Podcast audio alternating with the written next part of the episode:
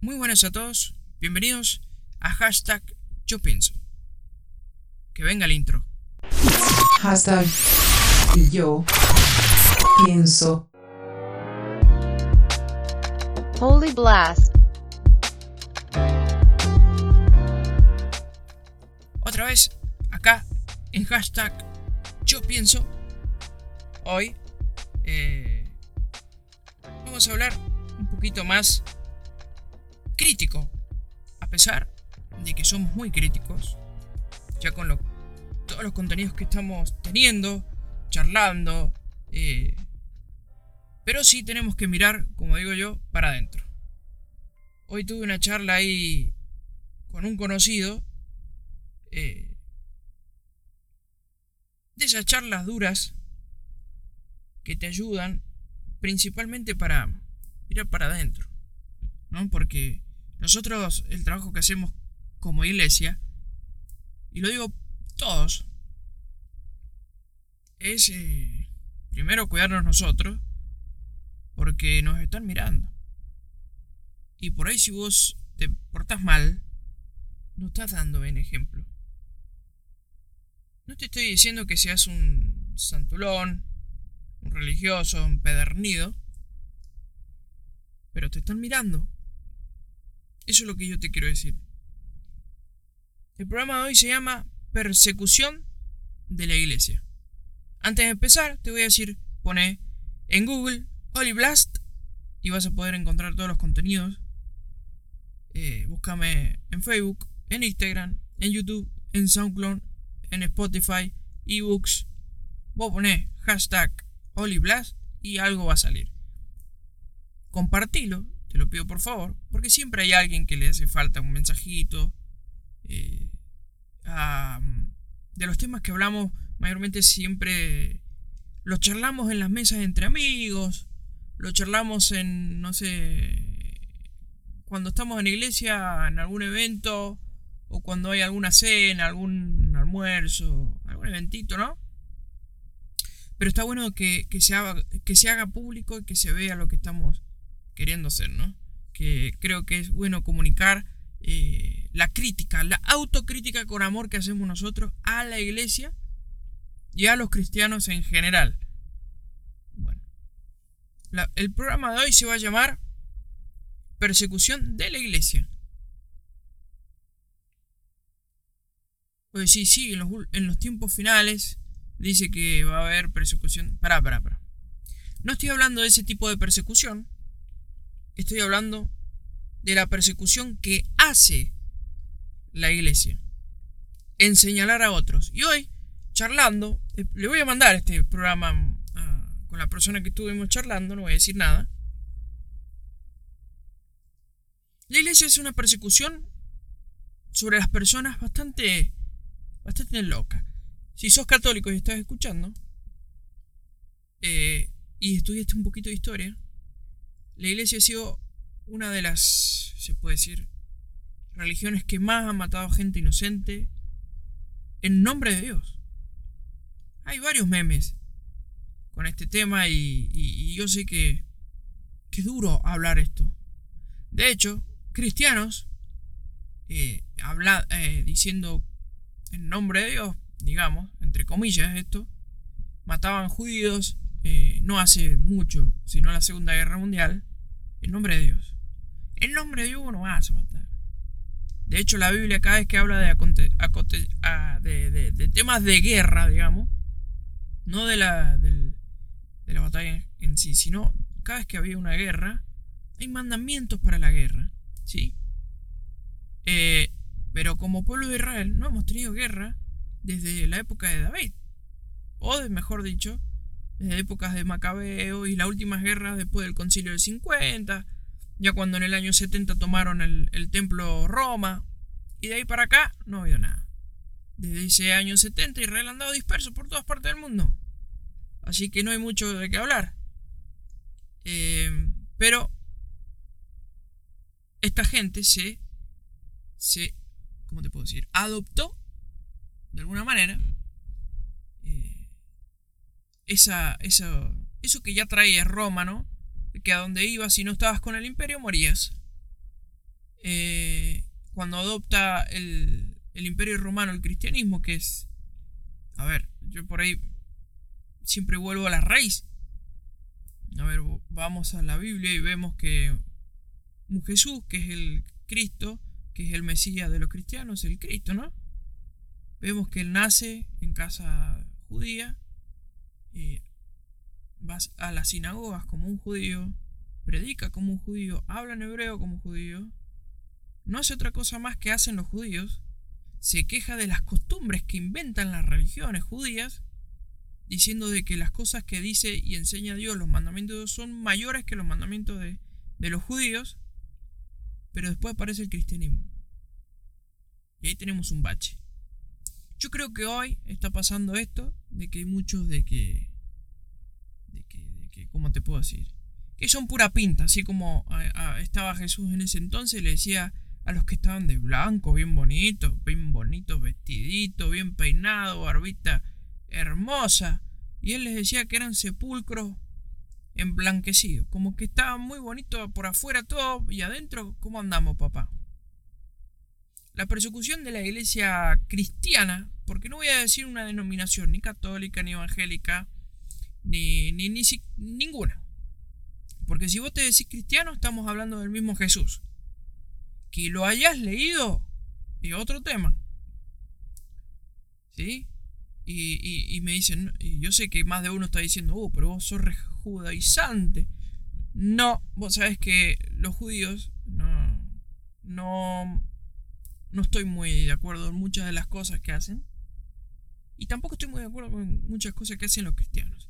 Y hoy me, pasó este tema que lo que voy a hablar.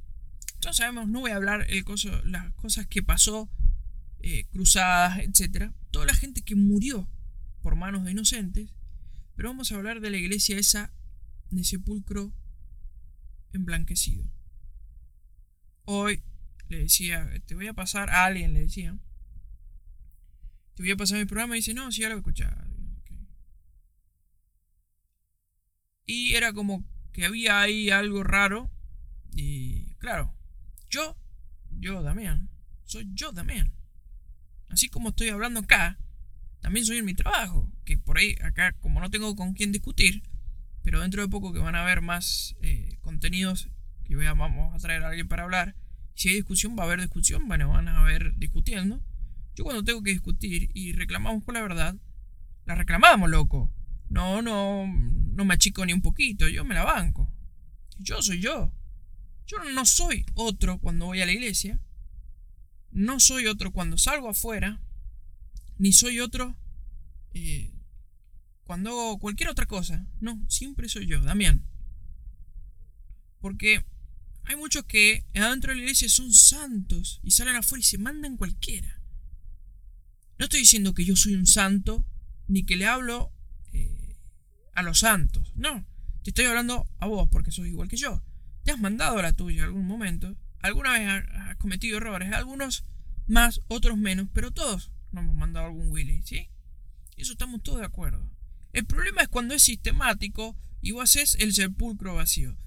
Definición de sepulcro vacío es aquel que se quiere hacer el predicador, se quiere hacer el más crack, eh, de Biblia y la Biblia no se ve en él, ¿sí? O sea, se ve solo en ese fin de semana en una iglesia o en un templo, como quieras decirlo, y después entre semana sabemos todos que cualquier cosa. Hablaba con esta persona y me decía, sí, pero ¿de qué te sirve predicar? Haciéndome referencia a otras religiones. Si anda fornicando, anda haciendo esto y predican, para eso yo me quedo me quedo mandándome cualquiera total. Y vos sabés que la Biblia enseña de que el diablo le encanta eso. Le encanta que estén todos a la mitad. Ni caliente ni frío. Ahí, tibiecito. Ni muy muy ni tan tan. De hecho, una persona, la persona que sin querer me dijo estudiar, ¿querés saber de Dios? Estudia los 10 mandamientos, lo que sale en Éxodo 20, ¿no es cierto? Pero esta persona, a su vez, esa semana, yo le decía, estaba preocupado por cosas de la iglesia que quería hacer. Y él me decía, dejate de preocupar tanto por la iglesia y esas cosas. Eh, ¿Vos vas a ser pastor? Me preguntó una vuelta. Digo, no, no voy a ser pastor nunca. Entonces, ¿qué te importa? Vos sé la tuya. Era como contradictorio. ¿Por, ¿Por qué me debo transformar en Ned Flander o no? ¿Me explico?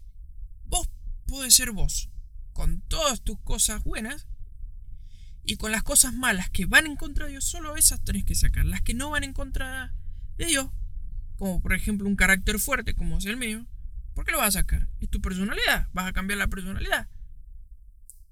Lo único que vas a tener que cuidarte un poquito más de estar ofendiendo de, a la gente o con las personas que están a la par, cambiar tu vocabulario. Por ejemplo, yo, yo lo admito, yo soy una persona que le salen malas palabras muy fácilmente.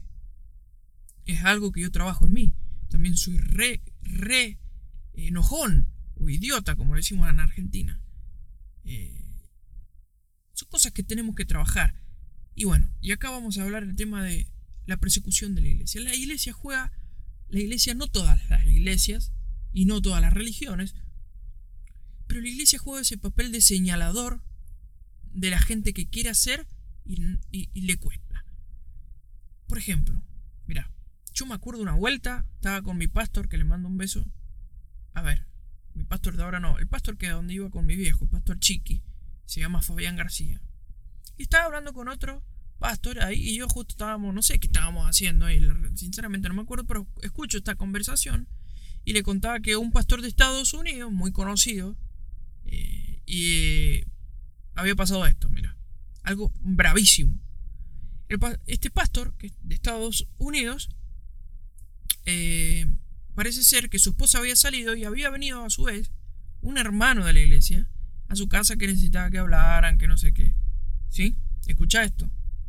Lo que pasó es que la esposa del pastor se volvió, porque no sé qué pasó, y volvió antes, muchísimo antes de lo que pasó.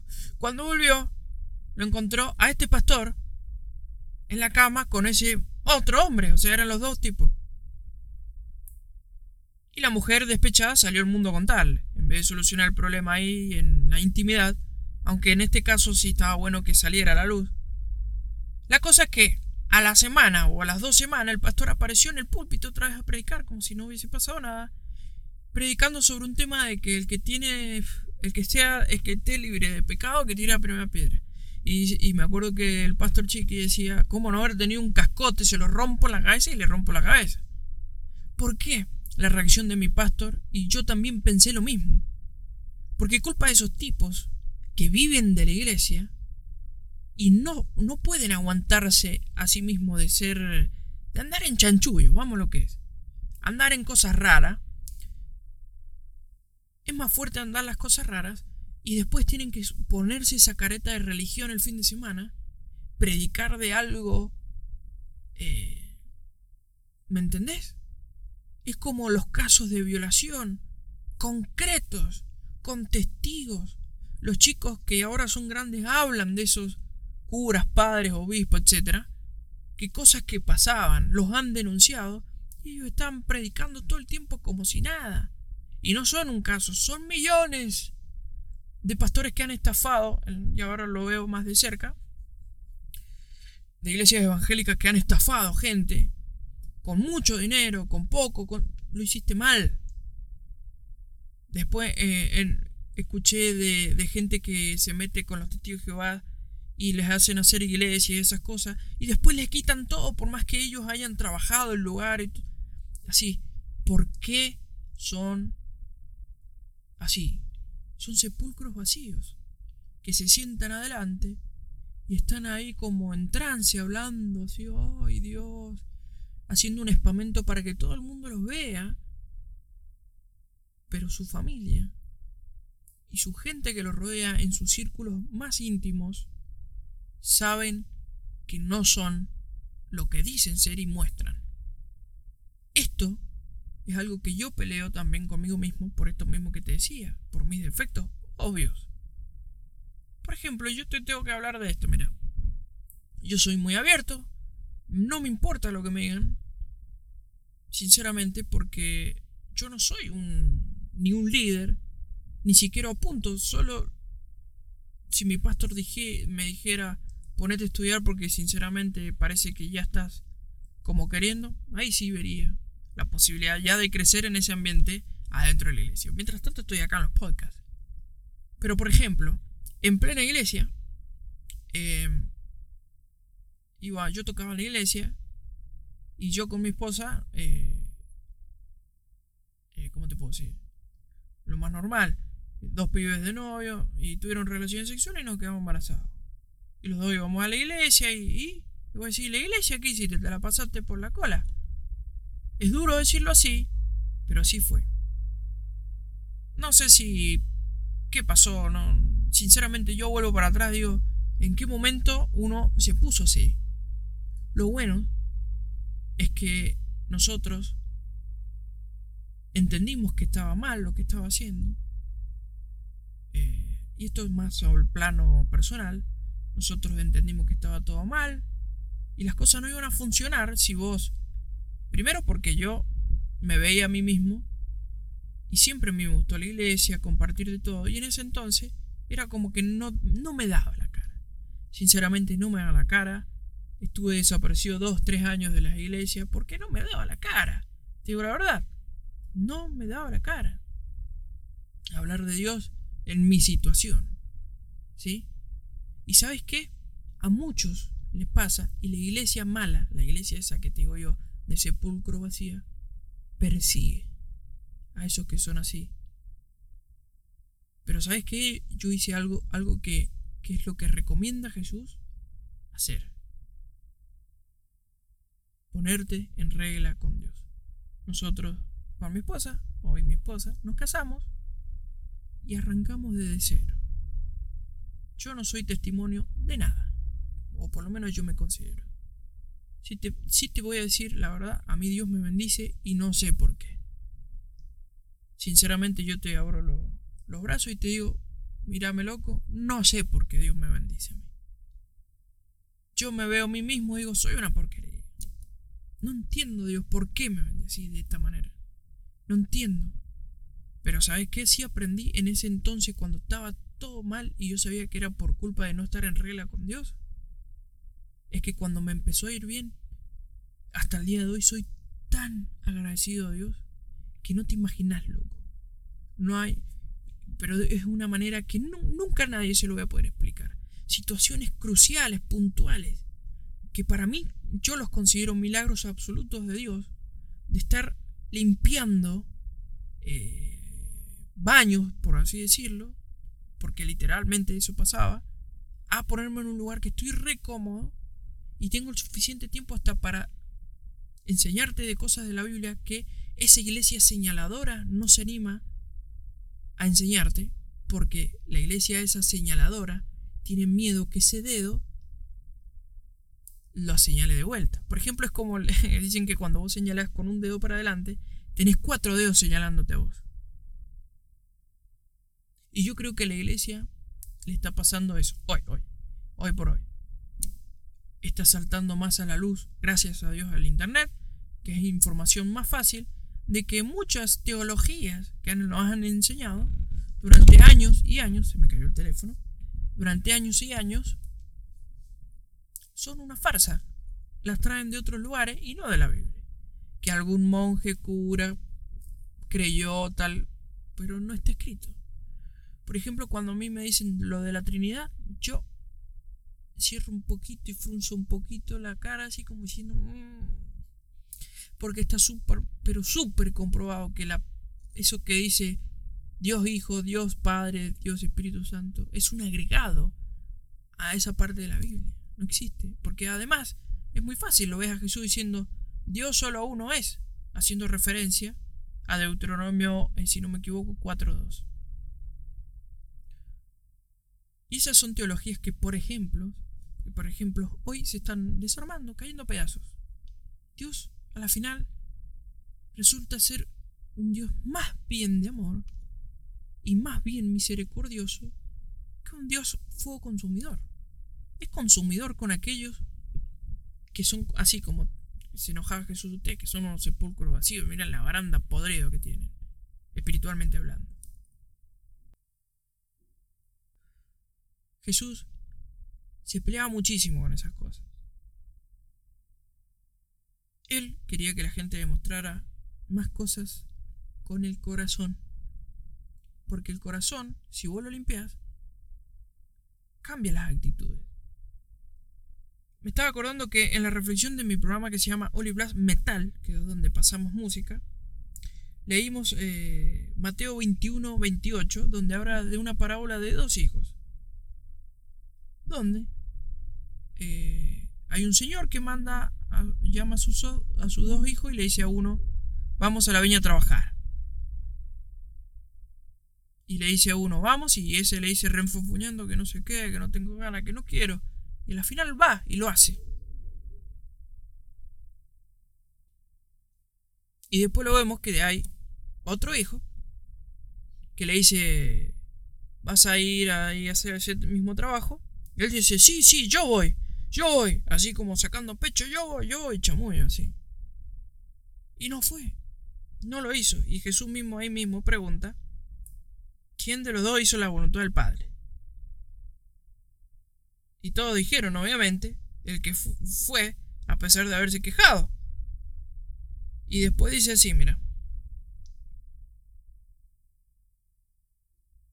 Le dice así, en el capítulo 21, en el versículo...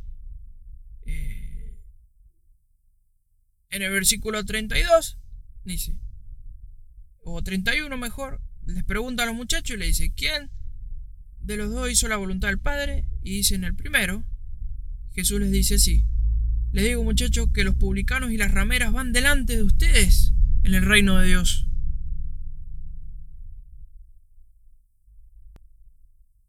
¿Por qué? Porque es como que estas personas, a pesar de, de todo lo que tienen, son, por ejemplo, que dice la ramera, yo siempre voy a lo más grave, ¿no? Que yo entiendo, que yo quiero entender. Que esta persona empezó a seguir a Jesús. Empezó a seguir a Jesús. ¿Sí? Para atrás. Yo siempre lo enseño esto. De que vos todo lo que hiciste, lo hiciste. Ya está, lo hiciste. Ahí está. Lo que hace Dios es tapar tus pecados. Los tapas con una mano. Y dice, toda esa mugre que tenés, yo la estoy tapando, loco. ¿Sí? Yo te hago el aguante. Yo sé que a partir de ahora vas a hacer bien las cosas. Y eso es lo que cambia. Por eso dice que los publicanos y las rameras son los que van adelante. Porque ellos, desde el momento que Dios les perdonó esa porquería, esa cosa mala, no lo volvieron a hacer. El tema es que no lo volvás a hacer. Y si lo volvés a hacer, tienes que hacer todo lo posible para que no te pase más. No es como la teoría de esa de la gracia indefinida que yo hago lo que quiero, total tengo la gracia de Dios. Yo sé que suena extremo decirlo, pero hay gente que es así hoy por hoy hay mucha gente que tiene ese modo de vida, que Dios lo perdona total, ya fue, Dios me perdona, mañana se levanta, ay Dios, todos los días son nuevas misericordias, y esas son, lo toman al exceso, y Dios no, a ver, mira, entre vos y yo, escúchame, entre vos y yo, Dios no es ningún tonto. Dios es real. Dios es real. Dios es real. Todo lo que hacemos, hasta eso que nos da vergüenza, puedes tener, puedes tener algún tipo de vicio. Te puedo nombrar droga, te puedo nombrar alcohol, pornografía. Eh, la fornicación también son vicios. Eh, eh, las malas palabras, como en mi caso las malas actitudes contra personas, el racismo, qué sé yo, el, que te cuesta abrirte con las personas también. Hay miles de cosas que nosotros hacemos mal todo el tiempo. Y las cosas que nos las hacemos sin querer o que las estamos haciendo porque no sabemos. Eso es la misericordia de Dios que se renuevan cada día. Hasta que, a ver, si vos estás buscando la verdad, estudiando de Dios, creciendo en Dios, me refiero a que cada vez estás mejor, que tu alrededor, se lo contaba hoy a una persona, que yo conocí a una persona que era redrogadicta, tenía problemas bravísimos de matrimonios familiares y hoy es un ejemplo de vida. Y pero antes era, antes era, pero para allá no volvió nunca más. y ni siquiera se quiere acercar, porque sabe que es una porquería. Pero la iglesia persigue. Ay, pero este, ¿qué se la viene a dar? ¿Cuánto hace que viene a la iglesia? Yo con los 40 años de iglesia que tengo, me venía a decir a mí. Lo he escuchado miles de veces, porque yo vengo de, de cuna de iglesia, digamos. Y toda mi familia ha ido a la iglesia siempre. Siempre. Fuimos todos a la iglesia. ¿Sabes qué? La salvación de que si Dios te, te quiere perdonar tu vida y vas al cielo, digamos, para que me entendas, es individual. No lo va a hacer tu familia. ¿Sabes lo que te da tu familia? Son ventajas, trucos. Va a haber un programa que se va a llamar Trucos Cristianos, creo. Lo que tenemos son ventajas. Siempre lo digo. El cristiano tiene ventaja.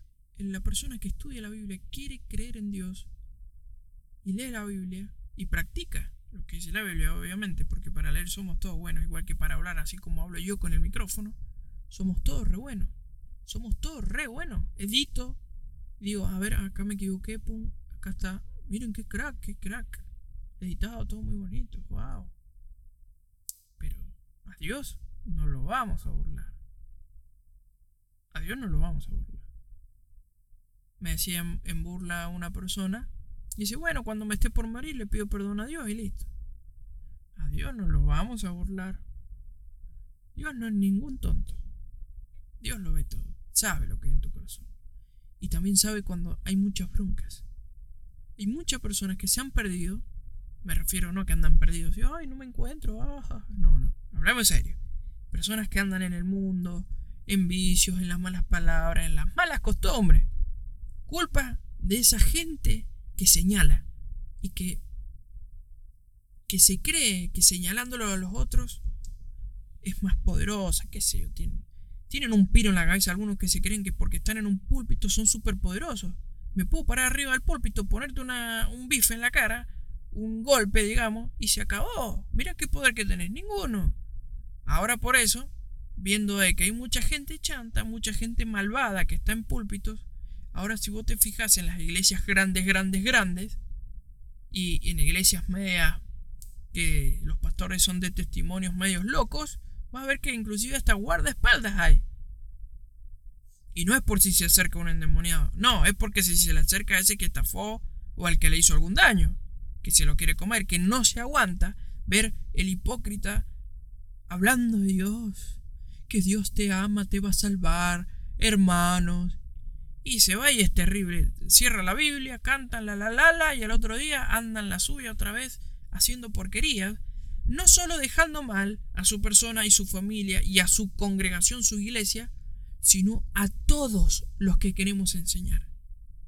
Porque todos tenemos nuestras porquerías. Insisto en esto, todos tenemos porquerías encima. Pero lo importante es que Dios sea más grande que esas porquerías porque Dios la va tapando, lo va sacando de a poquito. No mágicamente así, ay Dios, admito en mi corazón, escribe mi, nombre en el coso de la vida, ¡pah! Soy santo y tengo la cara resplandeciente como Moisés cuando bajó con... No, eso no va a pasar. Eso no va a pasar. Seamos realistas. Seamos realistas. Esto no es un cuento. Somos de este mundo. O sea, Vivimos en este mundo, pero no somos de este mundo. Nosotros estamos acá para hacer la diferencia. Si no te gusta, te cuesta, es muy pesado, qué sé no sé qué decirte. Es difícil. Y otra cosa, cuando vos te quieras poner las pilas, y esto te lo digo por experiencia, Dios te va a poner a prueba inmediatamente, para que sea todo rápido y lo más pronto posible salga adelante. Te va a poner a prueba. Cuando vos te quieras poner las pilas, te van a empezar a señalar todo. ¿Qué te la da vos de cristiano, evangelista? Aleluya. Si esto se sigue pasando hasta, hasta, el día de hoy, y hace muchos años que vos venís predicando y te sigue pasando, es porque no tenés buen testimonio. Y a mí me pasa. Y entonces quiere decir, si a mí, yo también digo, si a mí me pasa cuando alguien, algún compañero, algún amigo me dice algo como eso, ¿sabes por qué? Siento que Dios no me ha cambiado al 100% como debería ser todavía. Yo siento de que el testimonio malo es más fuerte que el testimonio de Dios. Todavía en mi forma de ser. A mí me encanta hablar de Dios porque, ¿sabes por qué? Porque a todos nos gusta hablar de Dios y de cosas buenas. Nos vemos más bonitos, más lindos. Pero a Dios no le interesa que hables tanto de Dios, porque Dios ya está ahí. Ahí está la Biblia, cualquiera lo puede leer, cualquiera puede hablar de Dios. La diferencia es hacerla, no señalando, sino aprender a señalarte. Mirate para vos. No persigas como persigue la iglesia actual de sepulcros vacíos. Nosotros tenemos que autoexaminarnos todos los días, todo el tiempo. Todos tenemos cosas, todos tenemos vicios continuos que tenemos que hacer. ¿Sabes cómo los matás? Por ejemplo, en un programa, creo que fue en el antepenúltimo de Oli Blas, que no me acuerdo con quién lo hicimos, creo que con un muchacho que se llama Juan, que ahora está en México, que le mando un beso. Y hablábamos de que cuando vos te ves que estás sin hacer nada, tenés tu tiempo libre, ahí es cuando se ocupan tus vicios malos de, de, de de que te lleguen o que te alcancen. Qué sé yo, como por ejemplo les pasa a los jóvenes hoy, la pornografía les pega en el teléfono así. Mensajes o en grupos o en lo que sea y está ahí. Ahora si esta persona está ocupada y no está agarrando el teléfono a cada rato, eh, simplemente no lo vas a ver. Y cuando lo vas a ver te vas a reír lo vas a borrar directamente o lo vas a sacar y lo vas a ver. Tengo por experiencia porque a mí me pasa. Estar ocupado está bueno. Está muy bueno estar ocupado y además es... da salud. El ocio hace muy mal muchachos. El ocio hace muy mal de hecho, las personas cuando empiezan, empiezan a crecer se dan cuenta que necesitan hacer deportes, que necesitan hacer más cosas. Y vas, te vas a dar cuenta que más de uno dice tendría que haber aprovechado y haber estudiado. Porque el ocio hace mal.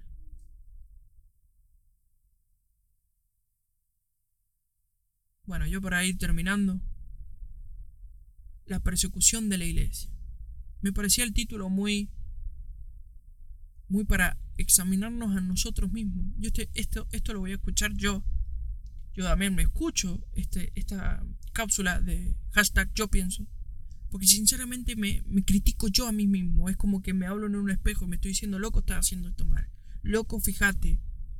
Volvete a preguntar lo que te preguntabas antes. ¿Qué es lo que quisiera Dios? Quisieras en este momento. Porque, a ver, yo no quiero o Dios mismo no quiere que te transformes en ese tipo de prototipo Ned Flander. Dios quiere que, así como sos, esa persona que quieren, quieren todo, tu personalidad, vos sos vos, no hay nadie más en, en, en, toda la tierra que sea como sos vos, con tu particularidad. Vos como, yo te voy a escribir como soy yo, Damián. A mí Dios me quiere así, como soy, el petizo, gritón, que se vuelve loco, hincha de boca, que grita los goles de boca como loco, que cuando se escapan un gol te dan ganas de romper todo, que, que cuando mi hija eh, gana y sale campeones eh, eh, en judo, pega unos gritos y me pongo contento, cuando le digo a mi vieja que se equivocó con cosas de la iglesia o con cosas de la Biblia, cuando mi viejo dice barbaridades de, de política y no tiene ni idea, o mi abuela, que, que, le crea a cualquier persona cualquier cosa o me quiere traer un chisme, le digo, jate hinchar, abuela, y, soy yo siempre que no tengo ganas de levantarme tan temprano porque hace mucho que trabajo de noche y no me dan ganas de levantarme, me molesta el sol en el día, etc. Vos, vos tenés tus características, características. Todos tenemos nuestras características. Lo, las cosas malas, que vos sabés lo que son las cosas malas, Dios las quiere quitar. Y no para transformarte en un evangelista, en un religioso, o en... No, quiere lo hace por tu bien, para que te vaya bien a vos, tu familia, a tus hijos, a tus nietos el día de mañana, etcétera, etcétera. Siempre se me viene en este caso el ejemplo de José. Busca, pon en Google José de la Biblia y léete la historia. No te la voy a contar, pero es muy conocida. José fue a trabajar, lo vendieron como esclavo y trabajaba para egipcios. y sus principios de vida dieron tal testimonio que lo pusieron de estar en un calabozo de porquería por una mentira que le hicieron a ponerlo a la par con el rey. Los mandamientos de Dios te ponen a la par con los mejores. Guardar los mandamientos de Dios te va a poner a las alturas. Y no es para que vos saques pecho y mira, miro desde arriba, no. Porque el mandamiento también es ser humilde. No te, no te olvides nunca de donde Dios te sacó, dice la Biblia. No te engrandezcas cuando se ensanchen tus, tus arcas, también dice la Biblia, o que tu vaca sean muchas y no sé qué más. Sino acordate, ¿quién fue el que te bendijo? ¿Y cómo hiciste para que te fuera bien? Con una vida ordenada. Hay gente que ya le va bien en la vida. Es buena para los negocios, o tiene ya un acomodo de vida. ¿Y sabes qué? Es como más preciado para Dios alguien que busca que le busca a Dios cuando no le hace falta nada. Porque por ahí nosotros, yo, yo siempre pienso de que, lo he pensado mucho, ¿qué pasaría si Dios no me bendijera como me bendice? ¿Haría lo mismo? ¿Estaría haciéndolo? Bueno, ¿sabe qué pasa? Es que la promesa de Dios es que hay un acción y reacción, lamentablemente. Si vos haces las cosas de Dios, inmediatamente te va a empezar a ir bien. Y vas a crecer y te vas a desarrollar, ya sea económicamente, personalmente, socialmente, te vas a desarrollar. Eso es a la par, es imposible que te vaya mal. Imposible. Pero por ahí pienso yo, si Dios no me bendijera tanto como bendice, yo, yo lo veo en mí, no sé si Dios me, estaría conmigo. O sea, no sé si me mantendría en Dios. porque a mí, de la manera que yo vivo, a mí se me hace cada vez más fácil agradarle, que me agraden las cosas de Dios. Eso es lo que quise decir. Se me hace más fácil. Dios me la pone muy fácil. Me hace muy fácil todo. Y cada vez se hace más fácil. Se hace hasta más fácil de leer las situaciones, los lugares, todo es más fácil. Porque Dios te da esa ventaja sobre los otros. Pero esa ventaja no te la olvides, porque cuando alguien necesita una mano, vos se la tenés que dar. Y no señalarlo. No señalarlo. Ayúdalo. Cuando te piden, che, me das para. te golpean la puerta o te tocan el timbre o lo que sea. Che, andamos. Necesitaba esto Dale trabajo a la gente. Yo siempre le digo, el ser próspero tiene una demanda. Que es, si vos sos próspero, quiere decir que le vas a poder dar trabajo a la gente. Vas a poder hacer la diferencia en tu lugar.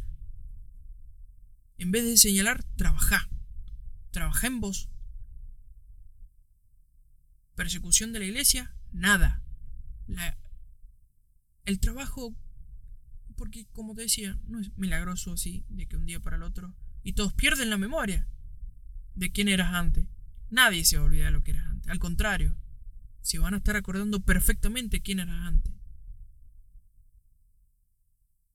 Pero si el amor de Dios es más fuerte en ellos, no les va a interesar. Van a ver la parte de Dios. ¿Sí? Por eso, mayormente los que te van a criticar son las personas allegadas que no están a la par con Dios, que no guardan mandamientos. Porque todos los que estamos entendiendo de Dios, creciendo con Dios a la par, tratamos de abrazar más que recriminar.